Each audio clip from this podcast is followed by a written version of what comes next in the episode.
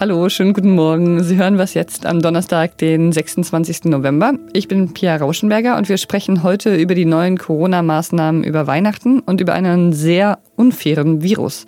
Jetzt kommen aber erstmal die Nachrichten. Ich bin Matthias Peer. Guten Morgen. Der Bundestag soll heute über die Nachfolge des Bundestagsvizepräsidenten Thomas Oppermann abstimmen. Der SPD-Politiker war im Oktober überraschend gestorben. Die SPD-Fraktion hat nun die Bundestagsabgeordnete Dagmar Ziegler für das Amt nominiert. Sie stammt aus Brandenburg. In ihrer Fraktion hieß es, man könne mit Ziegler den ostdeutschen Bundesländern erneut ein öffentliches Gesicht geben. Knapp zwei Monate lang ist US-Präsident Donald Trump noch im Amt. Die Zeit, die ihm bleibt, will er nutzen, offenbar auch für Gefälligkeiten an frühere Weggefährten. Der frühere nationale Sicherheitsberater Michael Flynn ist von Trump jetzt begnadigt worden.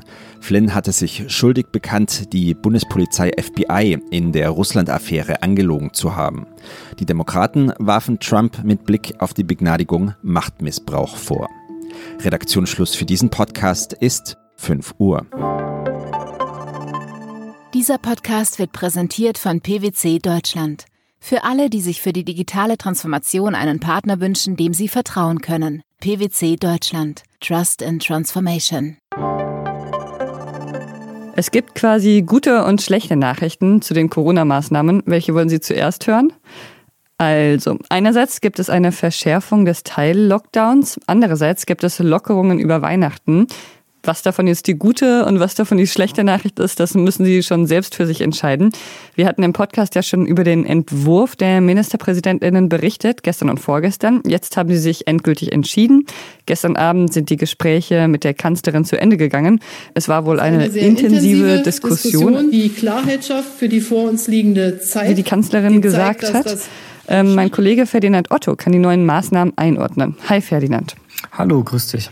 Erstmal, ähm, der Entwurf, der stand doch schon fest. Weißt du, woran jetzt noch so lange verhandelt wurde? Ja, der Entwurf stand fest. Das ist neu, das stimmt tatsächlich. Die 16 Bundesländer hatten sich schon untereinander grob auf die Richtlinien geeinigt und hatten auch schon das Bundeskanzleramt damit einbezogen in die Debatte. Dass das dann am Ende doch noch irgendwie fast sieben Stunden geht, hat dann, glaube ich, auch die meisten Teilnehmer dieser Runde überrascht es hing dann am Ende an, naja, an, an grundsätzlichen Fragen. Die Schulen, das sind natürlich Themen, die ans Eingemachte gehen, wo es wirklich ans, ans Herz dieser Pandemiebekämpfung geht, wo natürlich auch die Länder sehr stark auf ihre Eigenständigkeit pochen und natürlich hängt das dann auch ganz oft an Geldfragen. Wenn es zum Beispiel darum geht, ähm, ob man die Krankenhäuser entschädigt, wer zum Beispiel für äh, mehr Schulbusse etc. bezahlen muss. Also da geht es dann am Schluss ganz oft auch einfach ums, ums Geld, ganz banal. Mhm. Kannst du sagen, wer sich da durchgesetzt hat oder ist das von außen nicht so ersichtlich? Das äh, kann man so pauschal jetzt nicht äh, schwer sagen. Da äh, gibt's auch gar, gar nicht so wirklich eine einheitliche Front. Da geht's dann oft drunter und drüber. Und also man kann jetzt nicht sagen, da hat, sind die SPD-Länder gegen die CDU-Länder oder die Nordländer gegen die Südländer oder die Ost gegen den Westen oder Bund gegen Länder.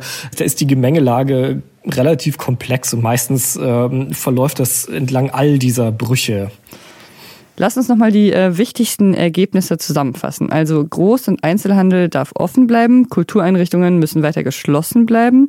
Von Weihnachten bis Silvester dürfen wir mehr Menschen treffen als vorher. Genau. Was war noch ein wichtiges Ergebnis? Ja, ich denke, ein wichtiges Ergebnis war noch die äh, sogenannte Hotspot-Strategie, dass also nochmal eine neue Grenze eingezogen wurde, dieser Grenzwert von äh, 200 pro 100.000 Einwohner.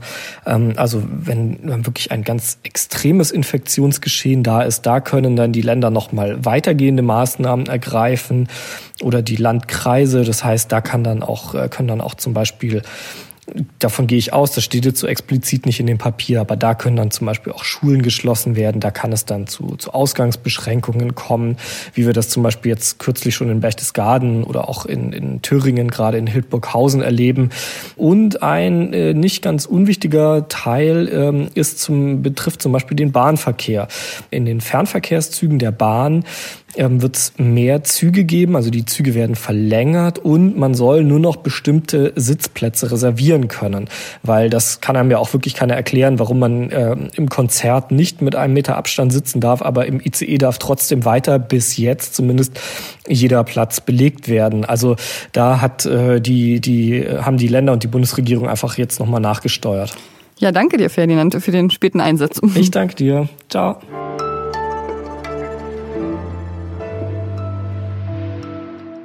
Und sonst so? Heute ist Thanksgiving in den USA und ein großes Ritual ist da ja immer diese Begnadigung eines Truthahns. Das Weiße Haus lässt dafür online abstimmen, welcher Truthahn begnadigt werden soll.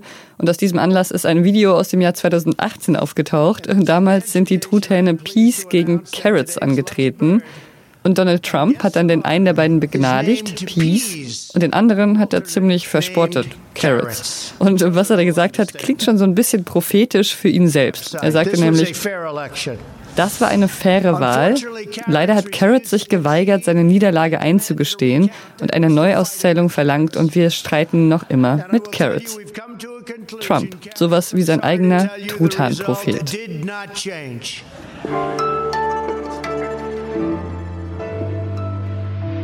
Corona, das ist eine gesamtgesellschaftliche Aufgabe. Corona, das müssen wir alle gemeinsam schaffen.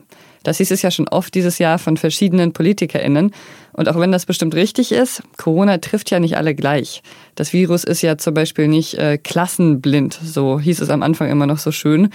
Und über diese sozialen Ungleichheiten in Bezug auf Corona möchte ich jetzt mit Anna Meyer sprechen, die dazu recherchiert und für die aktuelle Ausgabe der Zeit geschrieben hat. Hi Anna. Hallo.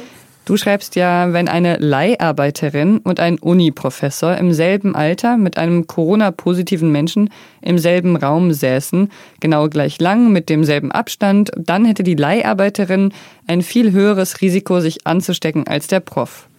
Warum ist das so? Ja, das ist eine, eine These, ähm, die daher kommt, dass dieser Faktor Stress und Angst, den Job zu verlieren, extrem gut erforscht ist darauf hin, dass Menschen dadurch ungesünder werden, ähm, weil sie sich um diesen Stress der Geldsorgen und so zu betäuben, trinken sie häufiger Alkohol, rauchen sie häufiger und so weiter und so fort. Also es ist eine Annahme. Man könnte dieses Experiment natürlich nicht tatsächlich durchführen mit diesen zwei Leuten, weil wer weiß, was die Menschen individuell dann für Voraussetzungen haben. Also ne, vielleicht läuft die Leiharbeiterin äh, Marathon in ihrer Freizeit, aber quasi der Durchschnitt der Leiharbeiter ist ungesünder als der Durchschnitt der Universitätsprofessoren. Also was dieses Beispiel illustrieren soll, ist, dass Menschen, die weniger Geld haben, eine höhere Suszeptibilität für Krankheiten haben. Und ich finde, dieses Wort Suszeptibilität habe ich auch bei dieser Recherche zum ersten Mal gehört. Und das heißt eben, der Körper kann sich schlechter wehren gegen Viren. Wie gut sind denn diese sozialen Unterschiede in Bezug auf Corona bisher erforscht? Sind Menschen, die ärmer sind, also auch wirklich stärker von Corona betroffen?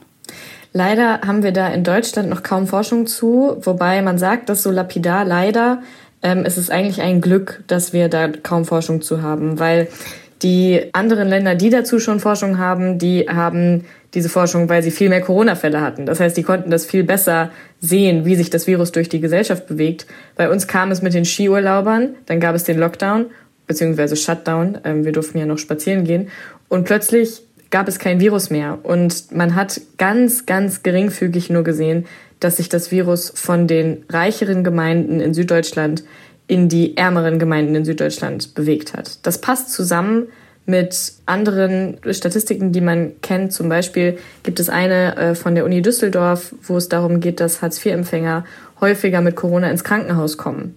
Ähm, das sind auch deutsche Daten, wo man weiß, da geht es um äh, Geschehnisse hier. Aber alles andere muss man sich quasi aus anderen Gesellschaften mit anderen Gesundheitssystemen herleiten, die schon ein größeres Ausbruchsgeschehen hatten. Und da sehen wir überall den Zusammenhang zwischen ökonomischer Benachteiligung und Corona. Du nennst da ja Beispiele aus Großbritannien und den USA in deinem Text, ne? Genau, Frankreich auch. Die hatten ja auch deutlich mehr Fälle. Und die Franzosen haben sich eben die Überbelegung von Wohnungen angeguckt. Also wenn jemand weniger Platz hat als 18 Quadratmeter für sich selbst in einer Wohnung mit mehreren Personen, dann ist die Wohnung überbelegt. Und da hat man eben gesehen, dass solche Menschen, die in solchen Wohnungen leben, sich 2,5 mal häufiger angesteckt haben. Und das finde ich schon auf jeden Fall prägnant. Ist dann ja wahrscheinlich auch so, dass äh, Menschen, die ohnehin weniger Platz und mehr Stress haben, dann auch noch weniger Kapazitäten haben, um so gute Sachen für ihre Gesundheit zu machen, die die gehobene Mittelschicht macht, also Yoga oder so, was jetzt nicht unbedingt direkt gegen Corona hilft, aber ja auch ähm, zum Beispiel gegen Stress. Auf jeden Fall, das ist ganz spannend. Ähm, das kommt jetzt in dem Text gar nicht so vor, aber äh, alles, was wir betreiben an Gesundheitsförderung in Deutschland, kommt am Ende immer nie bei denen an, die es wirklich bräuchten. Also die Bevölkerung wird im Allgemeinen gesünder, das sagen alle Wissenschaftler, ähm, aber es gibt eben immer die, die du nicht erreichst. Und um die geht es dann eben. Also wir machen alle viel mehr Yoga als vor zehn Jahren. Wir sind alle, rauchen alle viel weniger als vor zehn Jahren. Das funktioniert total gut.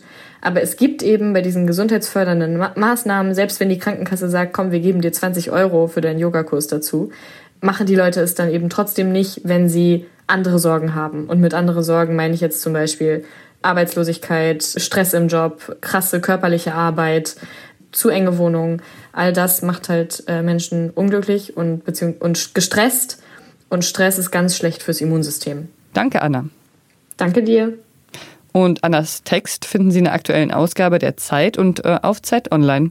Das war's mit Was jetzt für heute Morgen. Schreiben Sie gerne eine E-Mail an wasjetzt.zeit.de, wenn Sie uns irgendwas sagen möchten. Ich bin Pia Rauschenberger. Machen Sie es gut. Und Anna, machst du manchmal auch Yoga? ich habe tatsächlich jetzt, wenn ich ehrlich bin, in der Pandemie komplett mit Sport aufgehört. Zwischendurch hatte ich noch mal so einen Moment, wo ich es versucht habe, aber ähm, jetzt gerade gucke ich nur aus dem Fenster.